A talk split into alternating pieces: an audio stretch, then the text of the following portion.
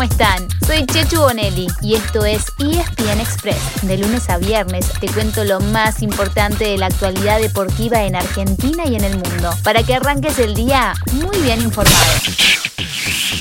Estamos a dos semanas de una nueva fecha de eliminatorias sudamericanas rumbo al Mundial del 2022. Será una doble y para la selección argentina, con dos clásicos el 11 de noviembre ante Uruguay en Montevideo y cinco días después contra Brasil en San Juan. Y Leonel Scaloni ya está armando el rompecabezas de la convocatoria, ya que en los últimos días tuvo varias malas noticias. Ayer se supo que Nico González dio positivo por COVID-19. Lo anunció su club la Fiorentina, quien dijo además que el delantero ya está en aislamiento, pero el contagio podría dejarlo afuera de la lista. Para ocupar su lugar suena fuerte Paulo Dybala, quien el fin de semana volvió a jugar después de un mes y además convirtió un gol desde los 12 pasos. El técnico tiene que pensar en un reemplazo por línea, porque también perdió el defensor Juan Foyt del Villarreal con una lesión en los isquiotibiales de la pierna izquierda y al mediocampista Leandro Paredes del PSG con un desgarro en el cuádriceps derecho. No sé ustedes, pero yo igual le tengo mucha confianza a la escaloneta, que está a pasitos nomás de conseguir su pasaje a Qatar.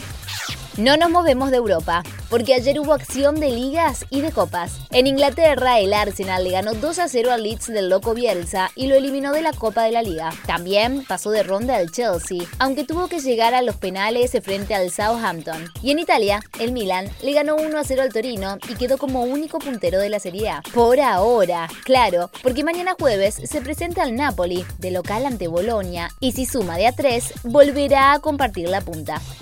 Pero no se preocupen, no hay que esperar tanto para ver más fútbol por Star Plus. Hoy mismo tienen todo esto para elegir. A las 13.30 Juventus con Sassuolo, a las 15.45 Cagliari Roma, Empoli Inter y Lazio Fiorentina. También es día de grandes en la Liga de España, con Rayo Vallecano Barcelona a las 2 de la tarde y Real Madrid Osasuna a las 16.30. En cuanto a copas, en Inglaterra juegan el Tottenham ante el Burnley y el Manchester City frente al West Ham, ambos 15.45. Y un rato antes, a las 13.30, en Alemania, se presentan el Bayern Múnich ante el Borussia, de nombre difícil, Mönchengladbach.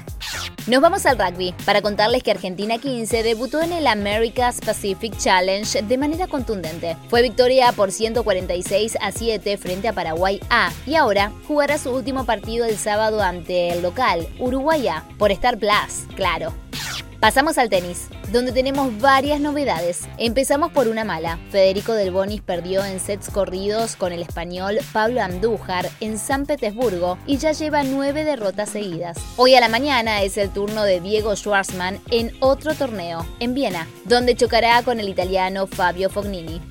Y cerramos con dos buenas. La primera, que Lourdes Carlet entró al cuadro principal de la Argentina Open de la WTA. Lourdes tuvo una gran Billie Jean King Cup, la antigua Fed Cup, y será la única argentina que ingrese de manera directa, ya que Nadia Podoroska se bajó por lesión. Por último, hay noticias de su majestad.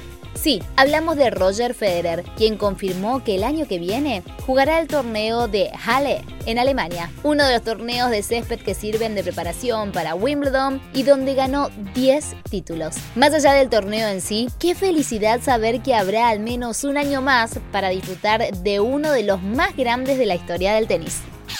Y así llegamos al final de nuestro episodio de hoy. Soy Chechu Bonelli y de lunes a viernes te traigo las noticias deportivas más relevantes para que arranques el día muy bien informado. Te espero en el próximo ESPN Express. Y no te olvides, dale clic al botón de seguir para recibir una notificación cada vez que haya un nuevo episodio disponible. No te vas a arrepentir.